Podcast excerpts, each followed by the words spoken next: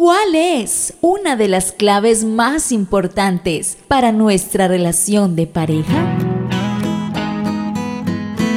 Acompáñanos a continuar descubriendo las necesidades de mi pareja con el pastor, teólogo y consejero familiar Héctor Fabio Cortés, junto a nuestro anfitrión Andrés Varela.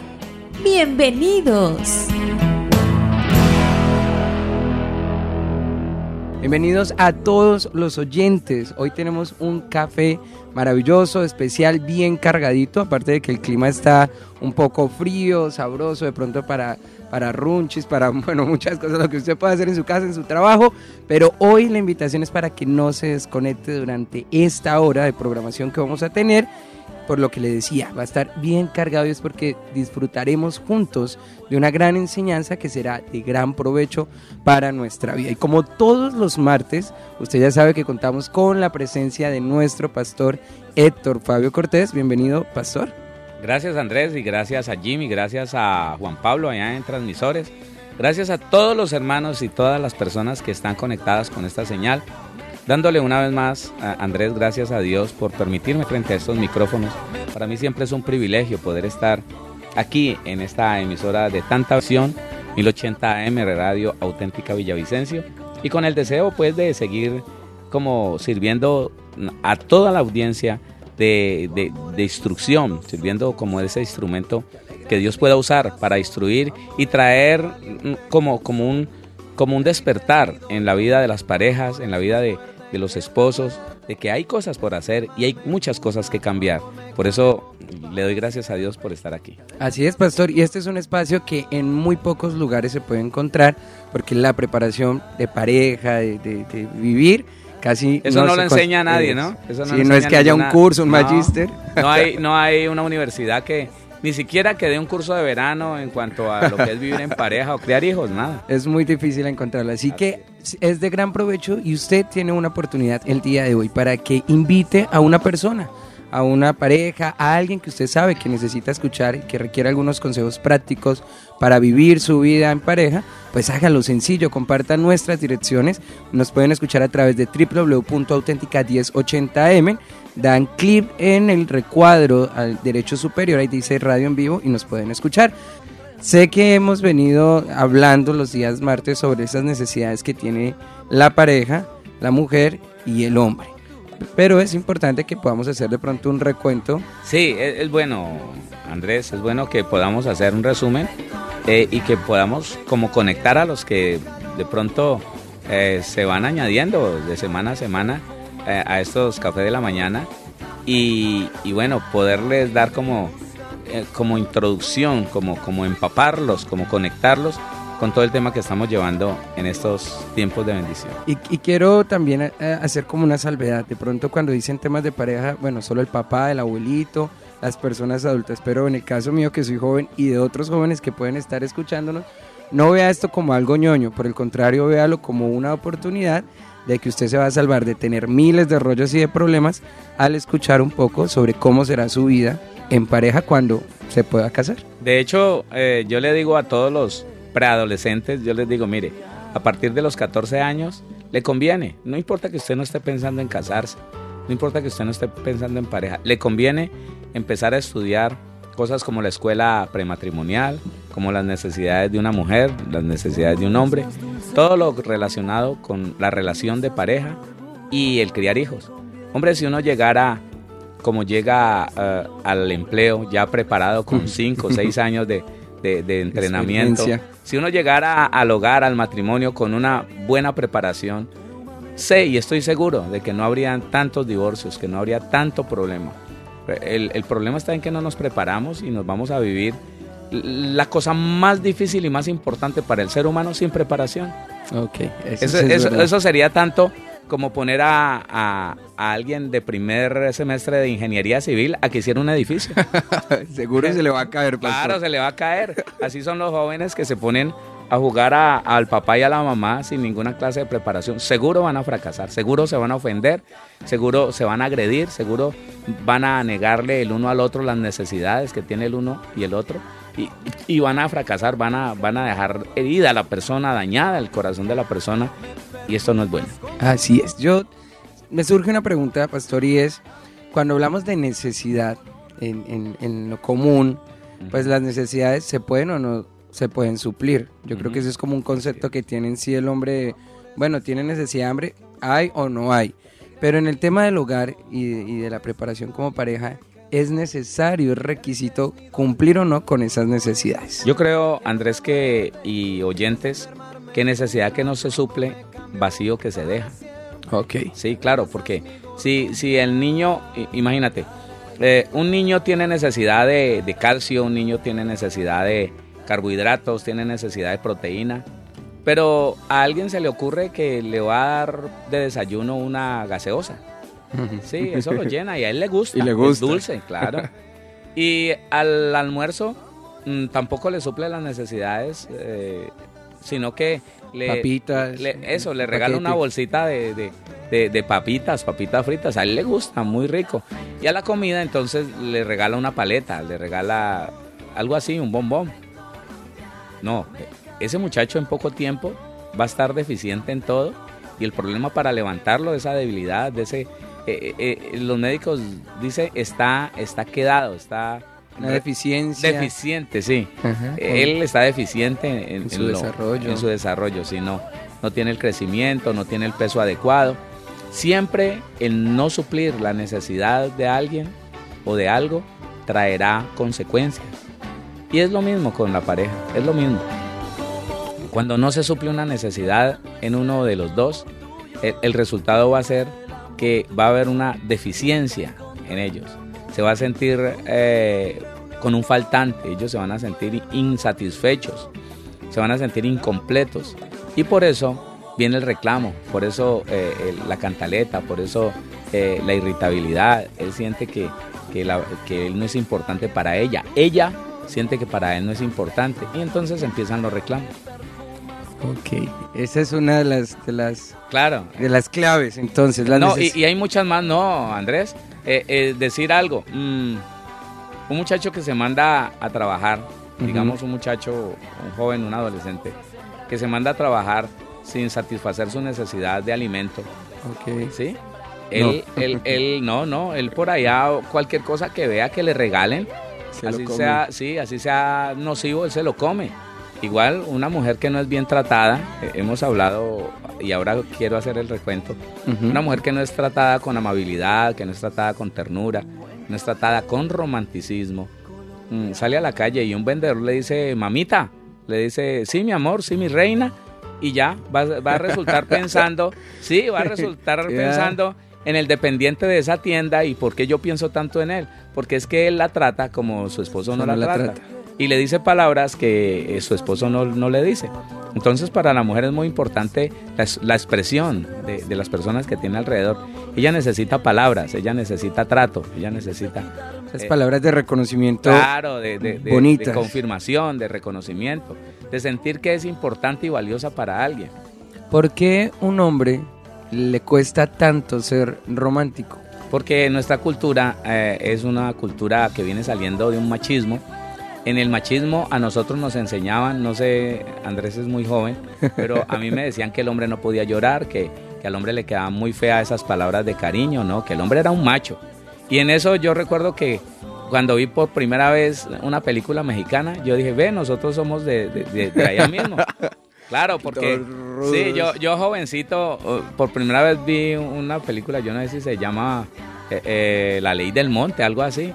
Y de la misma manera que trataban a los chinos allá, a, mí me trataron. Usted es un macho, olvídese de esas bobadas. No, señor, quite de ahí. Usted no trate así que... no, señor. Eh, había que ser duro, había que ser áspero. Y así uno se acostumbró entonces a, la mujer. Eh, ¿Qué hubo? ¿Bien o qué? Y ya. Y, entonces, ¿vas a ser mi novia? Sí, ah, bueno, si no, no me importa, sí, usted verá, si no, no me importa. Así. y, y, la esposa, quítate de ahí. Y pásame eso, ¿sí? ¿Está el almuerzo o no está? Siempre así. Cuando la Biblia dice, no seáis ásperos con vuestra esposa. Maridos, eh, eh, amados a estas mujeres y no seáis ásperos con ella. La Biblia dice que las tratemos como vaso más frágil. Y no, eso en nuestra cultura latinoamericana machista Sí. no, no nos enseñaron. Entonces, gloria a Dios porque yo me doy cuenta que no solamente en la iglesia la gente ha empezado a cambiar de pensamiento. Hay hombres que son varones de verdad, pero que saben tratar a una mujer, que saben llegar a la mujer con, con cariño, con ternura, con, con, con cuidado, ¿no? Y con romanticismo si son pareja. Quisiera hacerle otra pregunta. Señor. ¿Quién es el encargado en casa de enseñarle a ser romántico a, los, a, los- a sus hijos? ¿Quién, es, ¿Quién tendría de pronto esa, esa, esa tarea de enseñarlos, de, de instruirlos? La Biblia me dice que todo lo que yo quiero como varón, todo lo que yo quiera en mi casa, tiene que entrar a través de mí, que soy la cabeza. Ok. O sea que es una Yo le enseño a mi esposa y mi esposa le va a enseñar a los hijos porque mi esposa mantiene más con ellos que yo. Sí, Yo es. estoy más en la calle, pero cuando yo llego, tengo que confirmar lo que ella le ha enseñado en todo el día, porque yo llego a abrazarlos, ¿dónde está mi princesa? ¿Dónde está? Oiga, príncipe, eso sí está bien y le fue bien en el colegio, lo voy a abrazar, lo voy a besar, voy a, voy a cargarlo, voy a sentarlo en mis piernas si está pequeñito y, y a confirmarlo. No, usted es el mejor hijito, qué bueno, lo felicito. Y, y- y entonces eso es. Empieza esa enseñanza. de- Claro, eh, no, y empieza la confirmación. ¿Por qué tanto muchacho en la calle hace lo que sus amigos, sus iguales, le piden? Porque sus iguales le están proveyendo de una necesidad que el niño tiene y que papá y mamá no se la proveen, que es la confirmación. En casa quite de ahí, usted no sirve para nada, otra vez perdió la materia, eh, pero usted sí es bruto, salió al papá, mire, usted salió a la mamá, uy, no, no, ¿qué voy a hacer con usted? Me tenés hasta aquí, me tenés hasta la coronilla, quítate de ahí, uy, ¿por qué no te morís? Y en la calle, uy, bacano, usted sí es lo último, Lo uy, mejor. sí, usted, uy, ya. Qué cosa tan tremenda usted. Hay algo actualmente y es el tema de las redes sociales, el tema de que ya el romanticismo no es de frente o lo, poco que queda, digamos que se ha ido eh, transformando a la parte digital, entonces la máxima expresión de romanticismo es compartir una imagen que otra persona hizo, eh, enviar un emoji con un corazoncito, pero ¿cómo hacer hoy en día o cuál sería como la recomendación para que los padres en casa ayuden a que los hijos que más adelante se van a casar puedan cumplir o satisfacer esa primera necesidad de la mujer de, de, de expresar amor no solo con, con regalos, sino también con palabras, con, con esos gestos, con, con esos eh, reconocimientos que A, se pueden a ver, hacer. Andrés, yo no lo hice, yo no lo hice porque yo... eh, Por lo que nos contaba de- Sí, conocí al señor cuando ya Mónica tenía 16 años más o Ya menos. estaba grande. Sí, ya estaba grande. Mm, ¿qué, ¿Qué pasaba? Si yo tuviera la oportunidad ahora de crear una niña, yo la crearía dentro del cuidado, de la ternura y del romanticismo con la que ella tiene que crecer. Esa niña tiene que crecer viendo al hombre. Eso, es- eso es da- trae unas garantías tremendas. Si el primero que le dice a esa niña, a esa mujer, mi princesa, tú eres el amor de mi corazón, Sí. ¿sí? Si el primero que la trata bien con regalos, si, si, el- si es el padre, y si ese padre sonríe cuando le compra sus zapatos, y si ese padre sonríe y se da gusto cuando le compra su vestido, y si ese padre sonríe cuando va y paga la mensualidad en el colegio, y si ese padre siempre muestra gusto, gozo por suplir las necesidades de esa niña, si se levanta a medianoche, si no la saca de la cama cuando ella con temor llega a la madrugada eh, buscando el, el cariño del papá, entonces, porque es que ese es el problema, ¿no? Si ella siente esa protección en la madrugada, que sintió miedo y dijo, papi, eh, eh, en vez de... sa- eh, vu- vuélvase para su... No, no, no, no. Sí, no venga aquí a molestar. Eso sí, no, la pone en la mitad, eh, la, la hace sentir protegida. Si el papá está siempre pendiente de lo que le está pasando, si, si el papá es el primero que le regala una sortija, una argolla de compromiso, en un compromiso de los muchos que podemos hacer los padres con, con los hijos, ¿no? Sí. El compromiso de hablar con la verdad, el compromiso, cualquiera de esos compromisos, si ella tiene una sortija, tiene una, una argolla, un anillo que le regaló su papá en un, en un compromiso, ella va a tener un pensamiento de los hombres muy claro, muy preciso. Y el día que le venga el patán, le dice, no, no, no, un momentico, a mí no me han tratado así, yo no voy a permitir que nadie me trate así. El día que venga alguien buscando por... No, no, no, espérese, no. Ella no, le, ella no tiene esos vacíos. Pero ¿sabe por qué las niñas se le van entregando a cualquier sinvergüenza por ahí? Aún, aún que, los trata, que las trata mal. Porque en la, en la casa la tratan peor. Porque su papá la trata peor. Es más, a veces ni la trata. Porque eso es, eso es como una inconsistencia, ¿no, pastor? Que la mujer tiene la necesidad de ser reconocida con palabras y con muchas otras cosas. Pero vemos que hay mujeres que les gusta o pareciera que disfrutaran el maltrato, El maltrato, sí. de algunos De hombres. hecho, eh, hoy en día hay un boom en eso, Andrés, y es que la mujer se pega del que la trata mal. Sí, del que la menosprecia. Vive detrás de él. ¿ah? Pero porque así fueron enseñadas.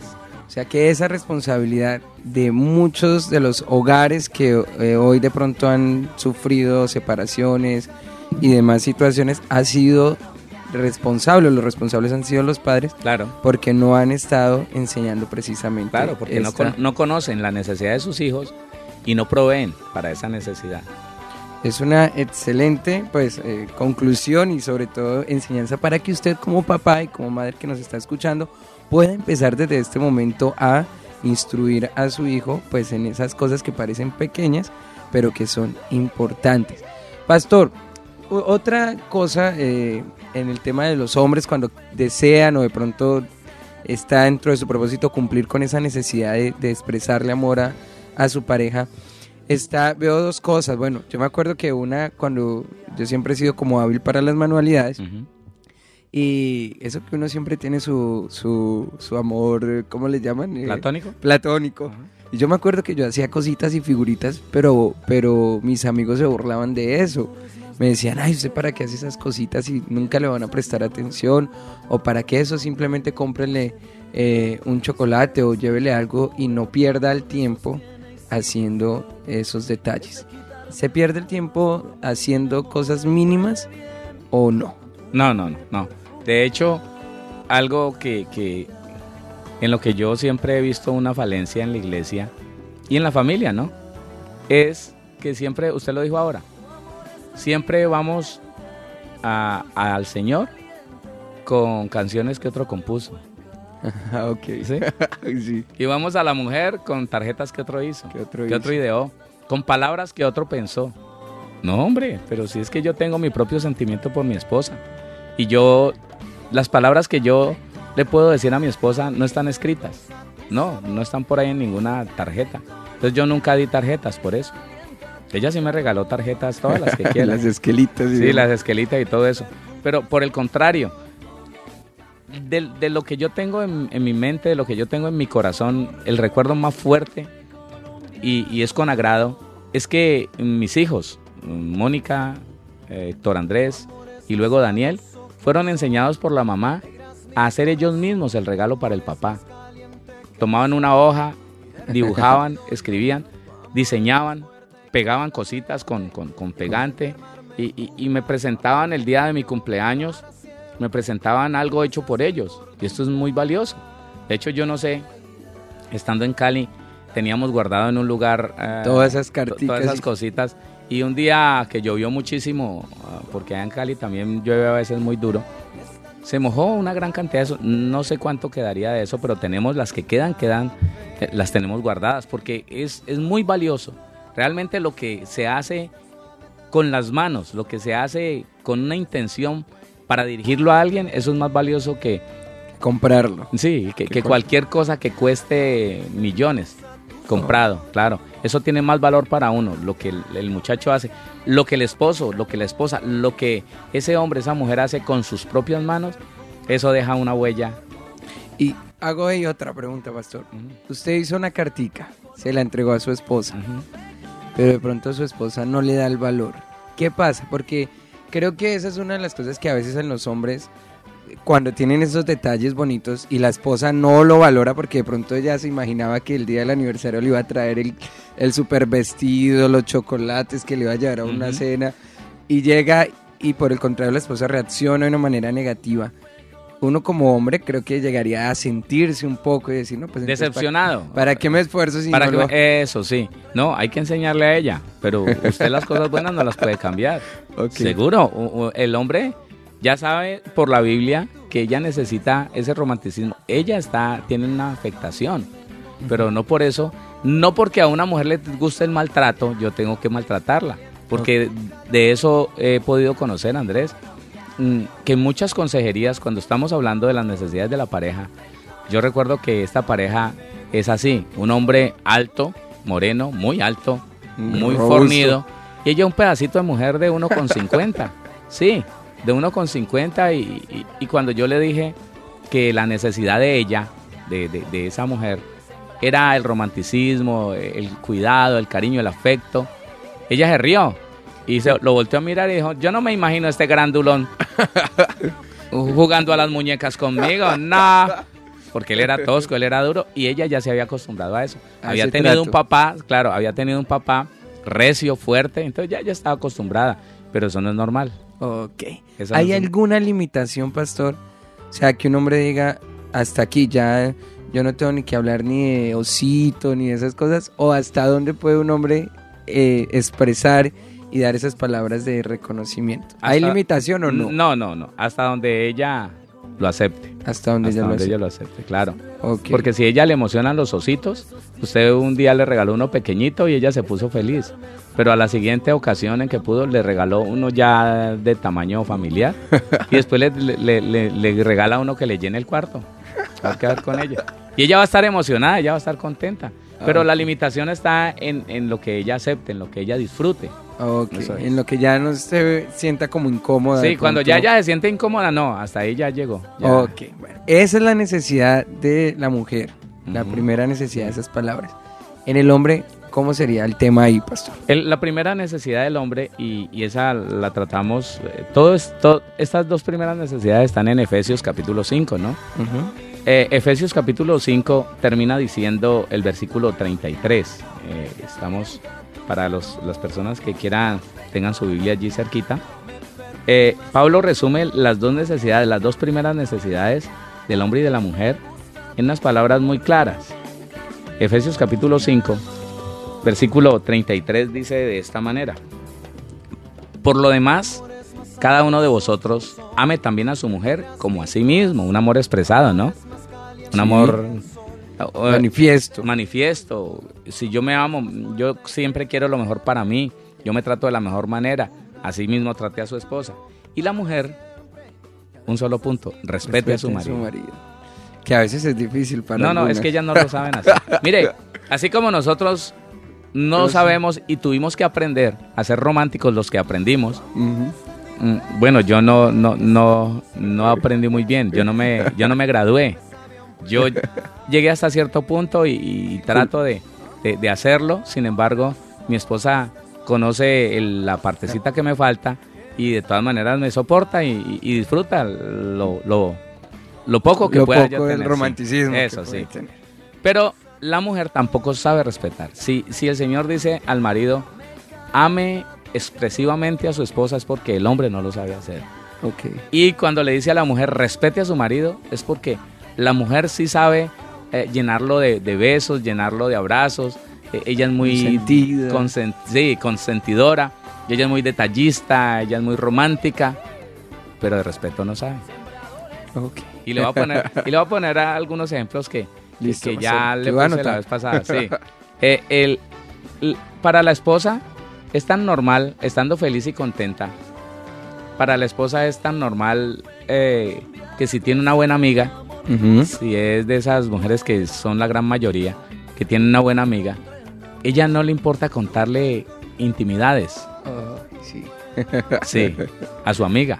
Eso no, eso es irrespeto.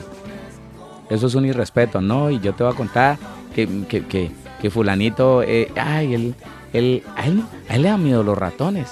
Fíjate que, que, que, un día estábamos así y, y dijimos un ratón y vos vieras cómo se asustó. Cómo gritó, parecía una niña. sí, parecía, no, eh, ¿verdad? Y ese hombre tan grandote, ay, ay, no, no, no. Entonces cada vez que lo mire, la amiga, ah, tan grande y tan miedoso. eso, sí, eso, eso no lo admite el Señor. Eso es falta de respeto. Contarle a alguien más que no sea Dios, y en el caso que vayan a consejería, a un consejero, contarle los defectos, las debilidades de su esposo. Eso es tanto como lo que hizo Can con su papá Noé. Descubrió su desnudez. Ah, y descubrir la desnudez de una autoridad hemos venido hablando, eh, Andrés, que el, el esposo es una figura paterna para la mujer. Sí. Así como el hombre, así como la mujer da a luz al hombre, el hombre dio a luz a la mujer allá en el, en el Edén. En el inicio. Sí. De, de, ella nacen del bajo vientre de, su matriz. Del hombre nació de su columna vertebral, donde está pegada la costilla. Entonces, la mujer proviene del hombre, pero la mujer da a luz, tanto a varones como a, mujeres. Ahí está, estamos equilibrados. Pero el hombre tiene una función de padre. El hombre tiene una función paterna. Por eso la Biblia no dice el esposo de la esposa y el padre de los hijos. La Biblia dice el padre de familia. Él es el que debe proveer, claro. Así como le provee a los hijos, así le provee a la esposa. Así como protege a los hijos, así protege a la esposa. Así como él establece un gobierno y un orden dentro de la casa, que esas son las tres necesidades del ser humano. Un orden y un gobierno en la casa establece unas reglas, así también para la esposa como para los hijos. Pero hoy en día vemos que eh, muchas mujeres terminan siendo la mamá de los hijos y del esposo. terminan de criar. Sí, sí, sí. Eh, ella es la que eh, regaña y regaña a todos en general, a todos. Eh, a, a, él también lo trata como a un hijo. Y yo he hablado con muchos muchachos, Andrés, uh -huh. y ellos, yo le digo, mm, ¿cómo ve usted a su papá? Y ellos se ponen a meditar y me dicen, la verdad, pastor, es que yo a mi papá no lo veo como mi papá, sino como un hermano mayor. Porque ahora que usted me lo dice, pastor, mi mamá ordena es para todos. Vea, recójame en esos, esos zapatos que están por ahí. Y hágame el favor y me recoge esa camisa y le dice al marido, uh -huh. usted no se me haga el loquito, vea, allá está. ya dejó los zapatos. Eso, allá están reguero. sus zapatos, va, recójalos. Y el, y el hombre corre igual que todos sus hijos. Entonces, la mujer no sabe respetar. Ella por, por, por, establecer un orden y una organización, lo que no todos los hombres son buenos, entonces ella se equivoca. Otra cosa que, que sucede, y sucede con mucha facilidad frecuencia. y frecuencia, es que la mujer desautoriza al, al marido, lo desautoriza. Él dice, él dice, mmm, bueno, yo creo que se está contento, ¿no? Sí. Yo creo que este domingo nos vamos para a visitar a... No, señor, olvídese. El domingo yo no voy. No, yo por ahora no voy el domingo. Y parece una respuesta sencilla sí, claro. que está expresando algo. Claro, sí. Además el domingo no podemos, pero el que está escuchando está percibiendo con aflicción la respuesta de esa mujer como, como grosera. Okay. Sí, no, el domingo no. Ya se le olvidó que tenemos que hacer tal cosa. No. Eso sí, de pronto, dentro de 15 días. Y eso. ¿Y él cómo quedó? Desautorizado. y hay uno de los casos más reales, me acuerdo porque lo viví, en cuando uno pide un permiso en la casa. Ah, Ese es el, el típico. Entonces uno le dice, es, es, es tan claro lo que pasa de, de, de, esa desautorización que hace la mujer, que uno como hijo asume en ocasiones ya que quien manda es la mamá, no, claro, el, no, el, claro, no el papá. Claro. Entonces por eso uno es el... Antes de uno ir donde el papá, uno va y busca a la mamá.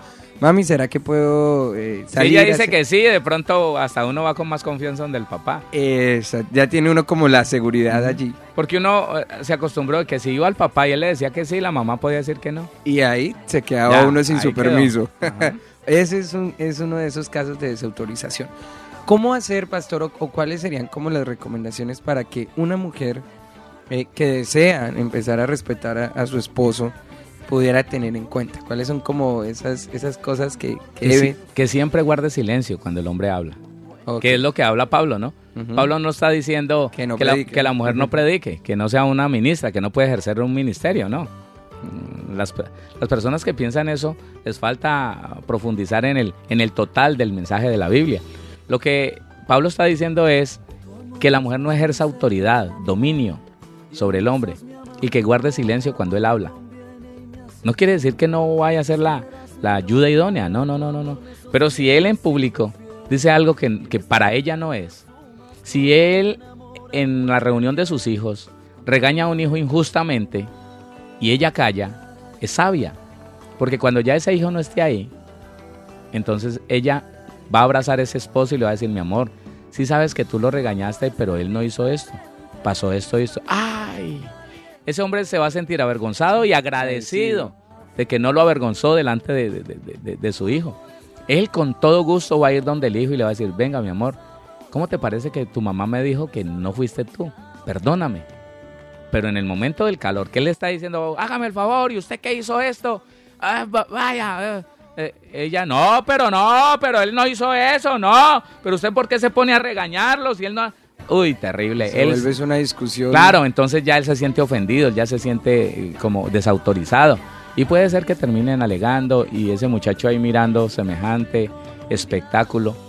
Esta, esta es mi amiga y este es mi enemigo, podría ser. Ya sabes, sí, empieza a encasillar a los padres. Una de las cosas que no hemos tratado de, de Génesis, capítulo 2, versículo 24, que dice, por, por tanto dejará el hombre a su padre y a su madre, primer principio, y, tomará y se unirá a su mujer, segundo principio.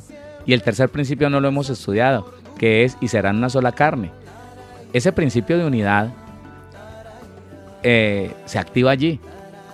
La mujer está unida al marido cuando, cuando no está en desacuerdo con él.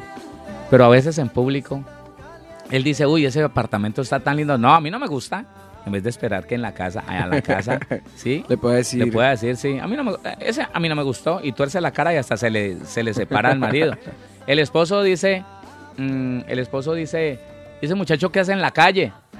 Entonces ya ahí mismo se divide y dice, ah, pero tampoco va a estar encerrado. ¿Mm? Se le divide.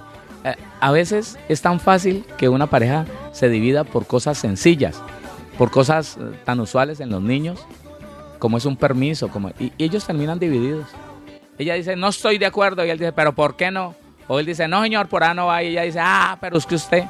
Terrible, eso es terrible. Lo mejor que puede hacer la mujer es obedecer la Biblia y guardar silencio cuando su hombre esté hablando. Allá en el cuarto, yo me acuerdo que mi papá decía, voy a consultarlo con la almohada y la almohada era mi mamá. Porque mi mamá no chistaba cuando él decía, cuando él estaba hablando mi mamá no chistaba. De pronto uno le notaba una mirada como, como, como sospechosa, como que, y volvía y bajaba la mirada. Pero cuando ya se iban las personas, cuando ya no estaban en ese ámbito público, entonces ella iba y le decía, viejo, ¿usted ya pensó en esto y esto y esto? Que puede ser factible esto. Y decía, ay, sí, vieja, sí, ya lo entendí. Entonces él iba, llamaba a la persona y le decía, consultando con la almohada, me di cuenta que no podemos hacer esto, por esto y esto y esto. Ay, bueno, don Jesús, está bien. Pero la almohada era mi mamá. Pastor, una pregunta. ¿Cómo hace un hombre? Hoy estoy de alumno. Eh, ¿Cómo hace un hombre que de pronto durante todo su tiempo de relación en pareja nunca han suplido esa necesidad de respeto? De pronto es un hombre eh, muy eh, pasivo, por decirlo así, en su actitud, en su carácter. ¿Cómo hace para que, eh, digamos, hay alguien en este momento que escuchó esto y dice, oiga, sí, es verdad, yo necesito ese respeto? ¿Cuál es la forma más eh, correcta para que una persona que nunca ha exigido la satisfacción de esa necesidad pueda empezar a pedírsela ahora? Andrés, es algo que tiene que ver con la reformación del carácter. Y estoy hablando de reformar, estoy hablando de reingeniería, estoy hablando de que ese hombre y esa mujer cambien sus principios porque ella creció en un hogar donde era la mamá la que decía, la que mandaba, la que gritaba, la que daba juguete, la que castigaba y disciplinaba. Y eso, a eso ella se acostumbró, a ser una mujer firme por encima del varón. Y él creció igualmente en un hogar de esa misma manera que tanto se ve hoy, donde no hay papá, sino solo mamá. Entonces él se acostumbró y, su carácter fue formado a estar agachado bajo el gobierno de una mujer, su mamá. Ahora, mm, para él es normal que la mujer lo mande. la mujer lo mande.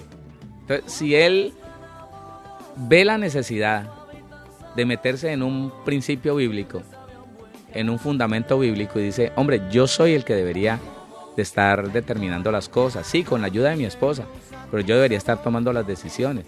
Pero él se da cuenta que es una persona tímida insegura. No, él tiene que trabajar en su carácter. Y tenemos, tenemos trabajo, eh, tenemos formas y tenemos eh, aún escuelos, escuelas y herramientas bíblicas para reformar el carácter tanto del hombre como de la mujer. Porque no solamente reformar el carácter del hombre, sino también el de la mujer, de una manera bíblica, con principios y fundamentos bíblicos. O sea, no es que el hombre diga, hoy ya usted me tiene que respetar y me tiene que... de hecho, yo le recomiendo a las mujeres que, que, que su hombre ha dejado un vacío en esto de, del gobierno, en la casa, de la autoridad. Él ha estado ausente siempre, siempre le dice a ella, no, mire usted a ver qué hace, no, tenga la plata y administrela, no, usted verá y hasta aún los créditos están a nombre de ella. Sí. Eso no puede ser de un momento a otro porque él va a quebrar la casa. Sí, claro, claro. Él no sabe. Él no sabe y tiene que aprender. Eso no puede ser de un momento a otro, no. Hay que, de hecho, yo he tenido parejas donde él nunca aprendió, nunca quiso. Él siempre dijo, no, déjeme así, pastor, yo me parece muy difícil esto. A mí me da susto ir a tomar estas decisiones. En cambio, ella ya está acostumbrada y ya tenemos tantos años nosotros así y esto ha funcionado pues yo dejándole claro que mm, para Dios no hay ningún pretexto de eso. El hombre tiene que ser el varón, la cabeza de la casa, y la mujer esa princesa, esa, ese cuerpo que le da valor a lo que la cabeza dice, que, pone a funcionar lo que la cabeza determina. Eh, pero sí he encontrado, digamos que unas dos o tres parejas que dicen, no, para mí es muy difícil, ya lleva muchos años así, ella ya conoce todo, poneme yo a, cambiar. A, sí, a cambiar, a aprender cosas. No, no, pastor. El tema es que si no cambian, sus hijos van a ser igual, ¿cierto? Eso, Sería como una de las consecuencias. Es multiplicar un, un, un principio antibíblico. Que a muchos de ellos los va a llevar a sufrir y a otros a perder su hogar. Claro, porque cuando ya una mujer se enseñorea eh, de, de, un hombre así, sí, entonces ya lo va a creer como simplemente como un niño, como un hijo más al final, si, el, si la mujer no percibe a su lado un hombre con la capacidad de administrar su hogar, ella va a buscar otro. Sí, eso es verdad, esa, esa necesidad de autoridad de pronto que claro, puede tener. La mujer de todas maneras percibe una necesidad de alguien firme, de alguien, sí, cariñoso, tierno, pero firme, muy bien parado y muy seguro de lo que quiere, y muy seguro de lo que va a hacer. Un, un hombre que direccione la vida de la mujer, a ella le hace falta por más que haya sido criada por una matrona. Ok. Pastor, todo esto que hemos escuchado, ¿aplica o no a personas que puedan tener parejas inconversas? Sí, claro. ¿Hasta qué punto lo puede, que eh, puede ser que algunas mujeres digan, pero es que mi esposo no es cristiano, ¿cómo voy a hacerle caso a él si, voy a poner un ejemplo extremo, si él me dice que tenemos que ir a, a bailar o tenemos que hacer cosas así, ¿hasta dónde llega esa, esa necesidad hasta donde ella como mujer puede suplir esa necesidad de respeto a la autoridad y viceversa, un hombre que de pronto, una mujer que de pronto lleve al hombre a cometer cosas que, que no son agradables ante Dios. Bueno, yo tengo mm, dos textos. Uno, primera carta de Pedro capítulo 3, versículo 1. Sí. Dice, asimismo vosotras mujeres, estás sujetas a vuestros maridos Alguien diría, ah, pero los maridos cristianos, ¿no? no, la Biblia no dice, dice, asimismo vosotras mujeres estad sujetas a vuestros maridos, punto y coma. Eso, y, sigue diciendo, para que también los que no creen a la palabra, Ajá, ahí está la salvedad. Una cristiana con un esposo no cristiano. Para que también los que no creen a la palabra sean ganados sin palabra por la conducta de sus esposas. Ahí está. Ahí está. Entonces, una mujer cristiana tiene que sujetarse muy bien a su esposo, sea cristiano o no sea cristiano. Se tiene que sujetar. ¿Cuál es el límite? En el Señor. Dice, dice Efesios capítulo 5. Efesios capítulo 5. Versículo 22. Versículo 22. Las casadas estén sujetas a sus propios maridos como al Señor. El Señor nunca la va a invitar a que tome licor, el Señor nunca la va a llevar a que baile por que mueve el esqueleto a cosas mundanas, a cosas... No, no, eh, eh, el Señor no va a hacer eso. Entonces, allí entraría lo que se llama, y que tiene que tener mucho cuidado, cuáles son los parámetros de esta rebeldía. Se llama la rebeldía justa. Sí. Que yo no voy a desagradar a mi Señor por agradar a mi, a mi esposo, a mi marido. y, y, eso cubre una cantidad de cosas, Andrés. Porque el marido inconverso o aún el creyente, muchas veces, porque tiene problemas problemas de, moralidad, problemas de, mundanalidad. Puede ser que cristiano o no cristiano invite a esa mujer a hacer algo que no esté- Inmoral. Inmoral o mundano. En el caso suyo, vámonos a bailar, dice el inconverso. ¿Qué tiene de malo? Usted va a ir es conmigo. Y si, y si toma y si se toma esos traguitos es para darme gusto a mí, Para hacerme feliz. para hacerme feliz a mí. Sí, lo que, lo que está usando el diablo es a ese hombre para mundanalizar de nuevo a esa muchacha. Ella le debe decir, no mi amor, podemos pasarla bien aquí, sin licor, lo voy a atender bien, lo voy a, voy a ser su princesa, lo voy a hacer sentir muy bien, muy agradado, sin necesidad de licor, sin necesidad de irnos por allá a una fuente Una de soda, discoteca. a una discoteca.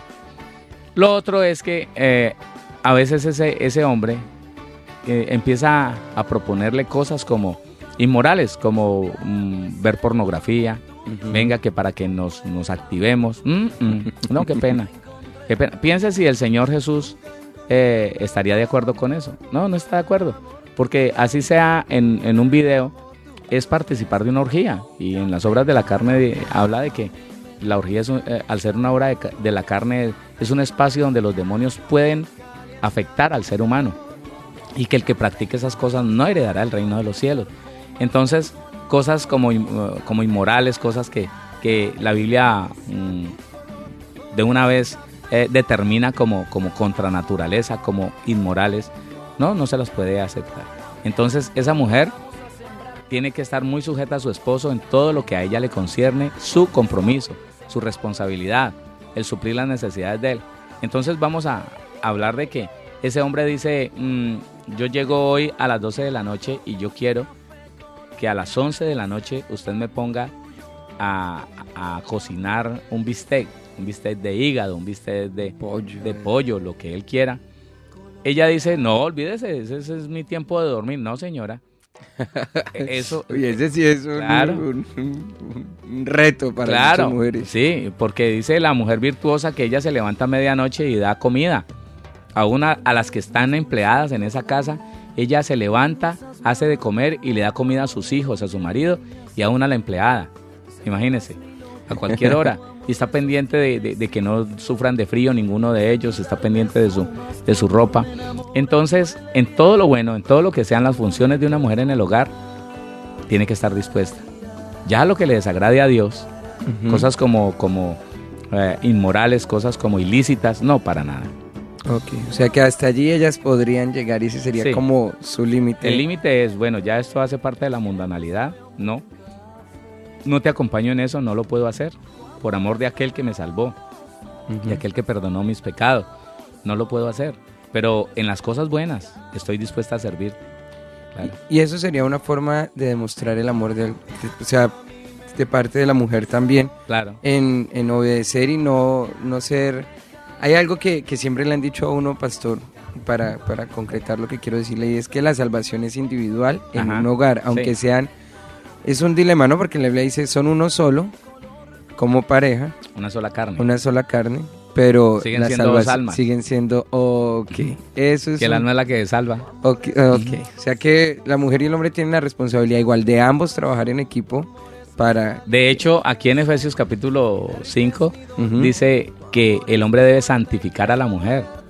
No le puede proponer cosas vergonzosas, ilícitas, inmorales. Que es una de las necesidades en el tema de la provisión, Ajá, la sí, santificación. eso es una de las necesidades de la mujer que más adelante la vamos a, la vamos a tocar. Esa exigencia que ella tiene que el hombre la guíe y la direccione a, a no decir mentiras, a, a irse corrigiendo Eso, sus eso, cosas. eso.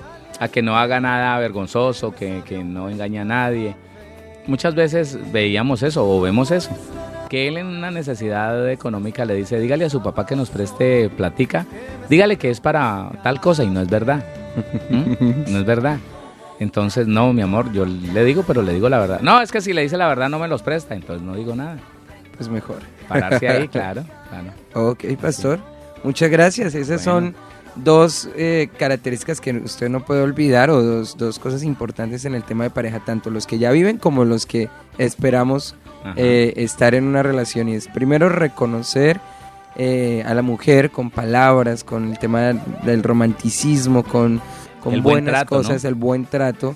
Hay, hay un versículo, pastor, dice, lo, lo tuve de niño y es, es mejor el odio manifiesto o la reprensión manifiesta que el amor oculto. Sí. Y, y- y creo que una de las cosas que a veces pasa en los hogares y por el hombre no saber expresar es que cuando no expresa amor, eh, así lo entendía yo, es como equivalente al odio, porque cuando hay ausencia de amor, pues eh, lo, lo contrario, lo opuesto sería el odio. Claro, Entonces, sí. Cuando alguien no manifiesta ese amor, es por eso que las mujeres dicen, no, no me quiere, es que nunca me ha dicho una palabra bonita, nunca me ha escrito una cartica. De hecho, el amor frío, Andrés, es tipificado como aborrecimiento. Ok. Yo la amo, pero no se lo demuestro. De Eso es como sirve. aborrecimiento, de nada sirve. Ok, entonces recuerde que es importante que usted y yo como hombres podamos siempre reconocer esas cosas bonitas en, en la mujer y a través de las palabras. Y usted como mujer no olvide que es importante que aprenda a respetar a su esposo en todo momento, en cualquier lugar, en cualquier situación y delante de cualquier persona. Son dos necesidades básicas que el hombre y la mujer tienen y que serán de gran provecho como decía el pastor, a la hora pues de que se establezca una relación para evitar miles de problemas. Y si usted es padre que en este momento todavía tiene a sus hijos en casa, la mejor recomendación, pastor, es que sigan y les enseñen a suplir estas necesidades. Así es. Eso es Y así. esperamos que todos entendamos que tenemos personas a, a nuestro alrededor que tienen unas necesidades y que Dios nos dio la capacidad de suplir esas necesidades. Esposos con esposas, esposas con esposos, padres con hijos, hijos con padres. Ok, pastor, muchas gracias por esta palabra y por todos Gracias, los consejos Andrés. prácticos. Gracias a, a todos los oyentes por estar en sintonía. Recuerden que en Radio Auténtica Villavicencio hacemos diferente la forma en que escuchas a Dios. Dios los bendiga, que tengan una excelente mañana y que sigan en sintonía de todo. Escucha, descarga y comparte nuestros podcasts. Estamos como Radio Auténtica Villavicencio en TuneIn, Spotify, Google Play Music, Deezer y iTunes. Temas prácticos de familia, salud, finanzas, sanidad interior y muchos más que puedes disfrutar en tus dispositivos móviles y compartirlos para que otros sean bendecidos con la palabra de Dios.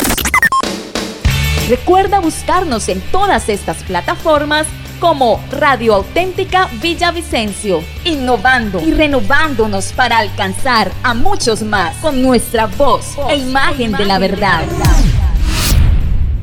Síguenos, síguenos. En Facebook como Radio Auténtica Villavicencio, en Instagram como auténtica-villavicencio, en Twitter como arroba auténtica 1080 AM, en TuneIn Radio como Radio Auténtica Villavicencio. Visita nuestra página web y escúchanos en audio real auténtica 1080am.com. Radio Auténtica Villavicencio. Voz e imagen de la verdad.